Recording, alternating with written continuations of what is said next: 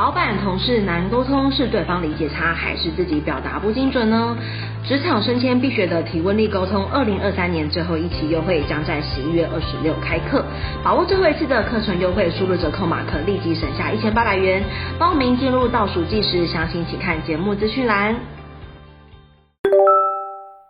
Hello，大家好，我是 Miriam，欢迎收听 Now HR。在上一集邀请到智选达的共同创办人 Julie 来跟我们分享他对于优秀的人才跟优秀的整个履历啊、面试啊的一个看法。那我觉得我听到一个蛮好的词是利他精神。那有兴趣的伙伴记得去听上一集哦。OK，那这期呢会聊聊在创业过程中整个组织管理的经验谈，包含整个组织的发展啦，跟人资的功能。那首先第一题我想要访问一下 Julie，就是目前智选家有专职的 HR。吗？那他主要的职责会是什么呢？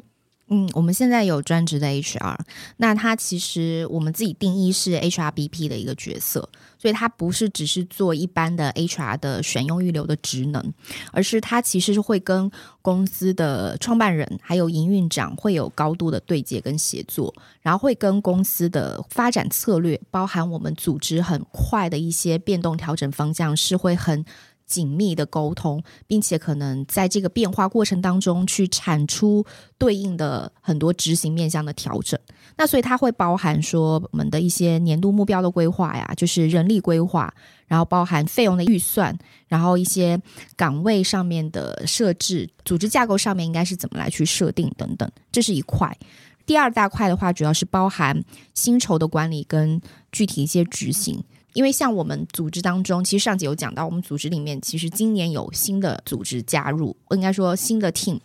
那其实是我们业务的延伸，或者是我我们再去新增的一些模块。那这个其实会对应到可能薪酬结构上面也会需要去做新的变化。就比如说我们线下业务这一块，它可能不一定能跟我们之前已有的就通用到。嗯，对。那第三块的话，就是我们全流程的人才管理。那全流程的话，就包含可能前面的确定我们需要怎样的人才，然后招募，然后进来之后的可能培训，然后包含他的关注可能人才在我们内部的一些发展，然后到最后可能也有离职的一些流程机制。那这一块就是全流程。那第四块的话，就是。员工的关怀跟伙伴关怀，然后我们内部的一些文化面的一些建立，就大概会这四块的内容。哇，他现在听起来其实有大有小，然后面向还蛮 rich 的。好奇现在是一个人还是两个人？嗯，我们现在是一位全职在做，那另外一位伙伴呢，他比较偏向于是行政总务面的一个支撑。哦嗯，那我们其实同步，我们还会打算要再找一位。这一位比较偏执行面，第三位有点像是偏执行面去支撑到就是 BP 的一些角色，那 BP 可能偏策略面跟规划面的事项哦，所以听到这边的 HR 伙伴们，赶快点到他们的一零四去看一下有没有开直觉。OK，那我蛮好奇，就是在因为你们其实是现在是六十个人嘛，然后二零一八年成立，那是在什么样子的阶段开始有这个 full time 的 HR？就是是营收的成长吗？还是人数？是是因为什么原因开始有这个全职的 HR？呃，我们最开始。公司在十个人以下的时候，都是创办人跟共同创办人当 HR 嘛，所以这个毋庸置疑，他还要兼一点财务啊、行政、总务类的事情。然后我们是在大概公司在十几个人的时候，然后有一位算是财会兼总务。兼人资的一个角色进来，就要偏负责行政处理端的。对，然后当然他也会去可能管一些什么零用金啊，然后包含我们一些财务对账的一些事项。那当然同时他也会做一些伙伴的一些关怀，就是有点复合型的一个角色。哇，这是在十几个人的时候有的一位。然后我们大概是到将近三十多到四十人的时候。才是真正一位全职的人资，但是有点像是，我觉得我们人资这个角色，我跟 Henry 就是我们创办人，我们两个人其实身上 share 比较多，偏文化面，包含培训面，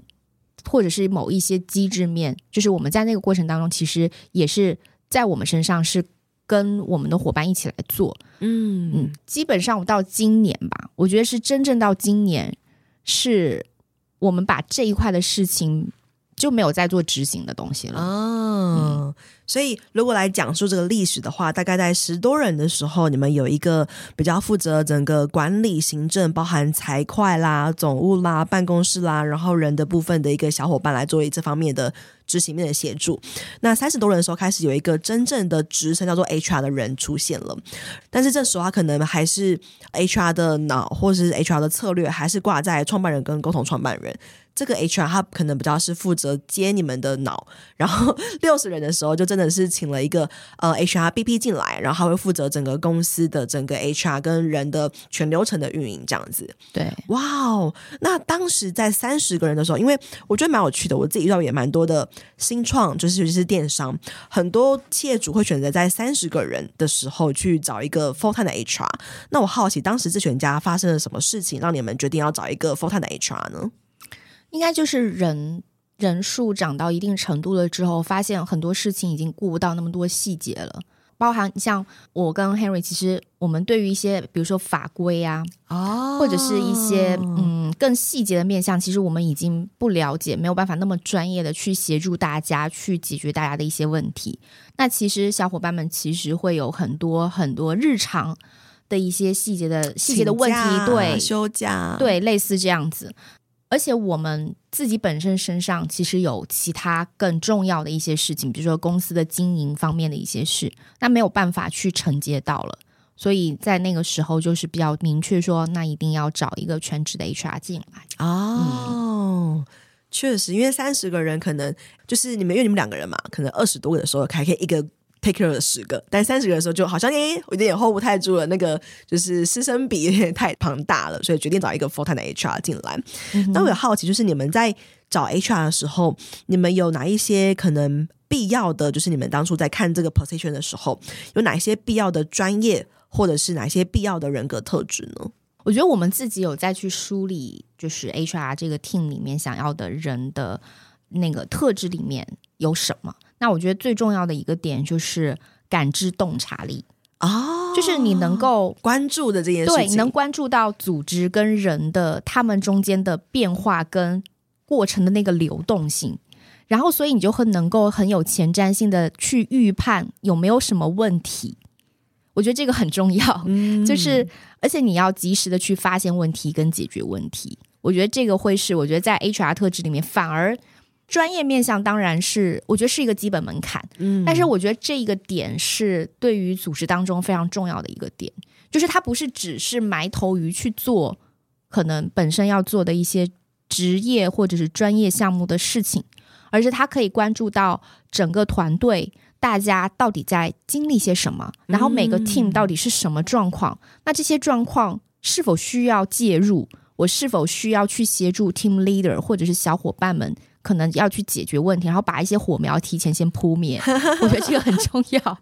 嗯，等于说我听到的是，可能 HR 的一些基本，像是你对法规的认识，你对于工具的操作，或者是你 HR 事务的执行，那是基本的，就是一个 must 要有的东西。嗯、那很重要的是，你有没有关注到到底整个组织的人们？就是发生了什么事情？对对，我觉得我蛮印象深刻的是，像是有一次之前我在 in house 的时候，哎，我就发现某一个资深的 PM，他特别容易去开 junior PM 的玩笑，然后那个玩笑，如果是我，会觉得有点就是心情不好那种玩笑，然后觉得说、嗯、这好尴尬哦，可是看起来他好像又没有很 care，那到底有没有很 care 呢？就是我注意到了，但是好像大家都觉得。无关紧要，所以我觉得就是那一种，都是你有没有办法去看到，就是潜在的东西，或者是很小的事情，或者是没有人在意的事情，但你到底有没有把它写在你的小本本里面，就是是很关键的一个要素。对，没错。嗯，那你自己对于人质这个角色，你会有哪一些？期望他可以帮你解决什么问题？像是，呃，我们上一集臭味滚的创办人，他有提到说，当初他其实以为 HR 只是劳健保，然后找人这样子，嗯、但他找到一个超厉害的 HR，然后可以帮他解决所有的文化面的问题，然后远端工作啦，或者是绩效评核的问题。所以我也蛮好奇，就是 Julie 你自己对于 HR 的期待有哪一些？你希望他可以帮你解决哪一些问题？其实我们自己对于 HR。角色在公司，我们定位是运营，就是他其实就在运营人跟组织这件事情。嗯、这跟我们在运营渠道，或者是产品，对产品是一样的道理，嗯，只是它的对象不一样而已。应该说，我们从创业的最早期的时候的一个想法就有出来，在于就是我们觉得人才本身在公司它不会是一个成本，它其实是一个成长的动能。所以，怎么样把人才这件事情在公司把它运营好？它一定是会支撑公司快速成长的一个关键。嗯，所以我觉得 HR 在我们 team 里面，我觉得在解决的问题就是怎么帮助伙伴成长这件事情，会是我们非常非常重要的点。可是光这一句话，我觉得它包含的概念实在是太多太多了。没错，就是它包含到说我怎么样去制定合理的薪酬或激励的方式，我怎么关注到他在这个过程当中他自己的能力上面。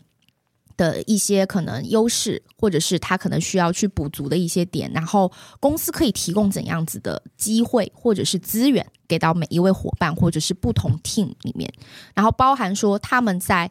公司的过程当中，他们想要达成的目标到底是什么？那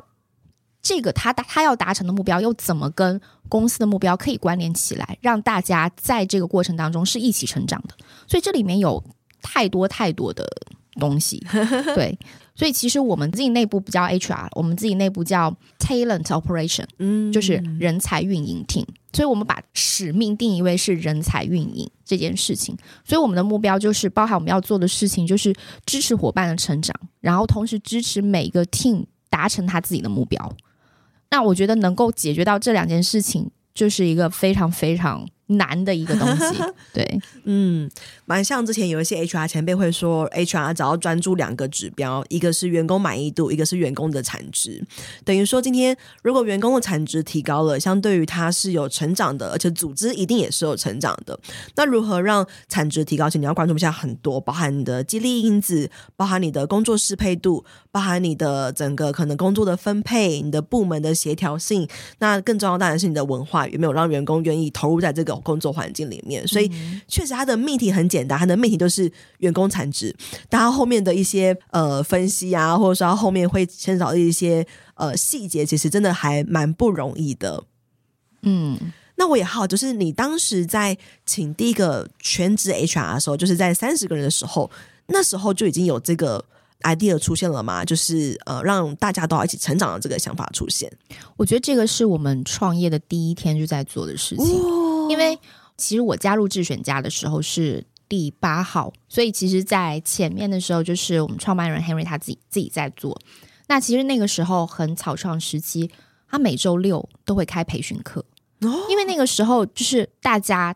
对电商都不是很懂，就不管你是做行销，那个时候就是可能有行销，有一个出货的伙伴，然后也有一个运营的伙伴，然后还有客服伙伴，就是最简单的一个基本组成。Henry 就会把他自己的所有一些电商的基本知识，就去跟大家上课，然后让大家去有一个概念跟了解。就即便你不是做这个岗位，但是你可以会知道你现在所属的行业，你到底在做的东西是什么。哇，是每个礼拜的周六吗？Every week？好像有一段时间持续了一段时间是这样子。然后后面人越来越多之后，我们其实后面。就我跟 Henry，我们自己开设我们自己的课程啊。然后那个时候，我觉得还蛮早期的时候，因为我们很提倡分享，因为我们就希望说大家把自己的一些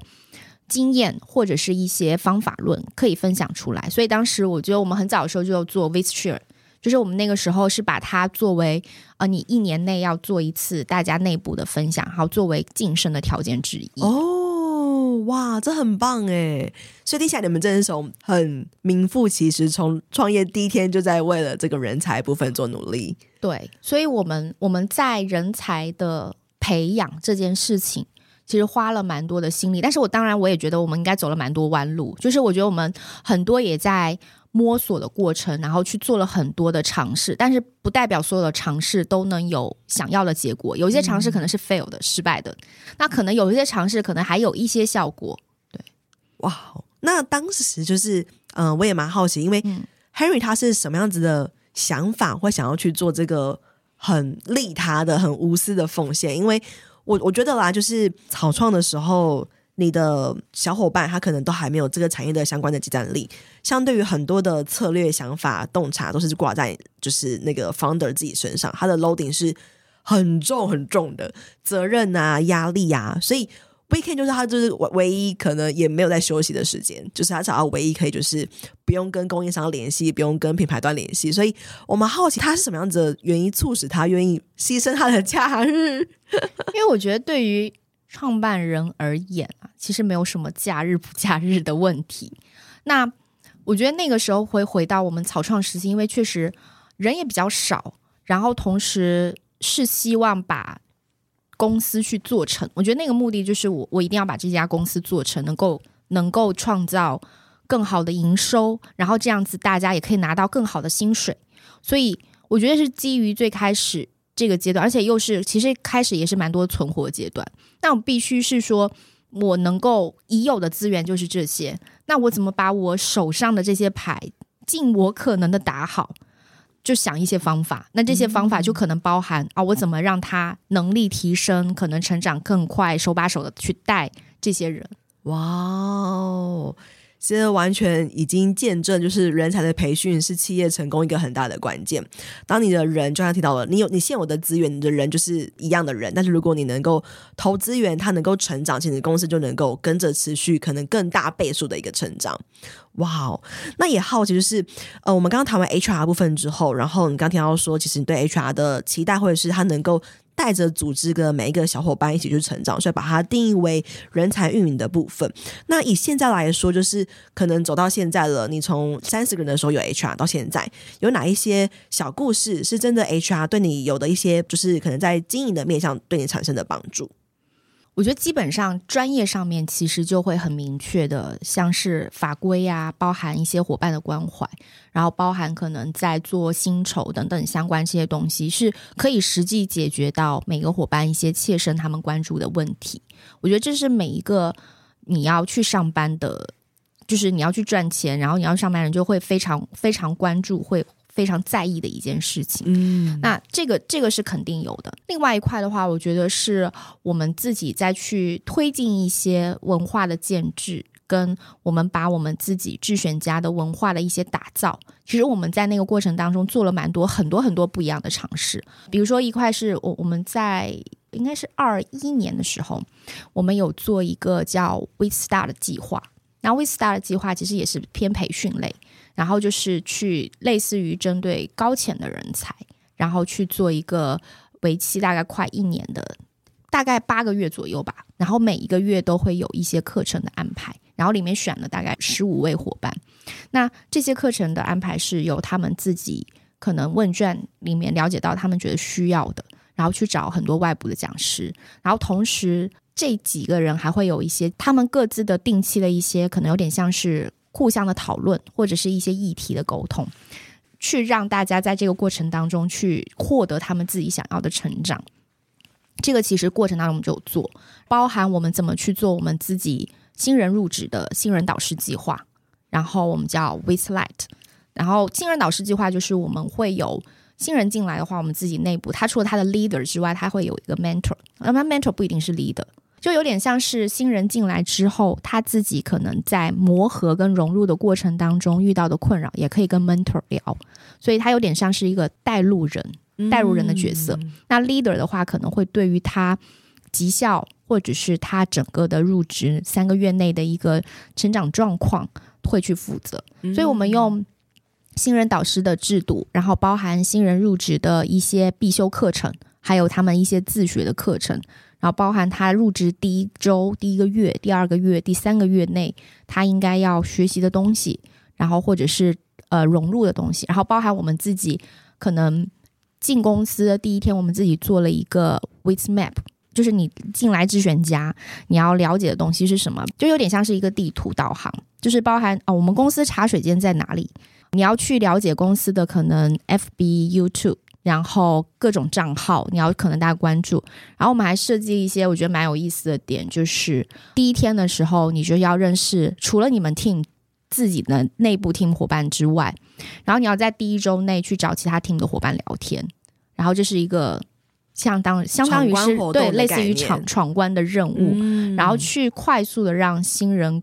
融入到这个 team 里面，就我觉得这个过程当中去设计很多这样子的东西。哦，所以我听到就是实际在经营上，HR 帮助你们最基本当然就是可能针对法规的一些。理解，然后跟可能修正，然后也包含大家薪酬的设计跟准时发薪这些平常的事务的执行，就是对于员工基本来说应该有的一些保健因子，其实是很大的一个帮助。再就是针对一些经营上的一些，像是你们发想的计划，有人帮你们落实，像是智选家的这个培训，Star 培训，那还有包含可能像刚刚提到的 Onboarding 的整个流程，让他的入职体验是更好的。哇，所以。这两件事情都是由你们的，就是 founder 跟 co-founder 的脑发想，还是有 HR 的脑发想？我还蛮好奇，因为这都很需要老板的支持哎。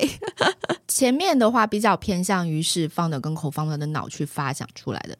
然后会由 HR 来去协助执行出来，就让他们去落地。因为真的很蛮不容易看到，就是有新创会砸资源吗？在真的在很多人的面向上，因为。新创初期其实要存活下来，其实是一个很大的任务，所以投资源其实对于 founder 来说会是一个还蛮大的挑战跟决心，我觉得还蛮不容易的。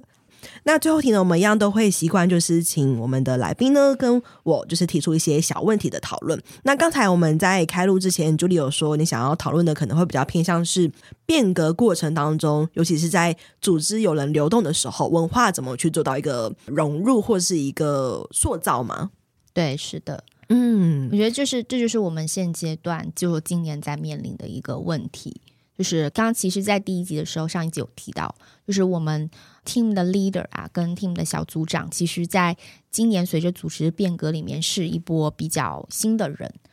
他们其实会要怎么样去？我觉得是大家一起共同参与去，不能叫重塑，我觉得要更像是去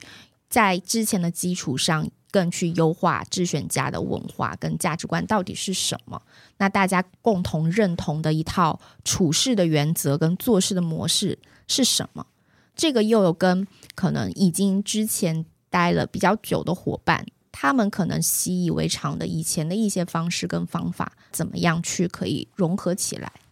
刚才在节目的时候，我跟 Julie 就是说，我自己比较不会用融合跟平衡来去形容它，因为。可能是以我自己过往的经验，或是以我对于整个企业的成长的看法，我觉得现在如果智选家他是到一个新的第三世界，或是新的世界的话，比较像是以现在来说，现在的规模，现在六十个人，现在二零二三要二零二四的智选家到底。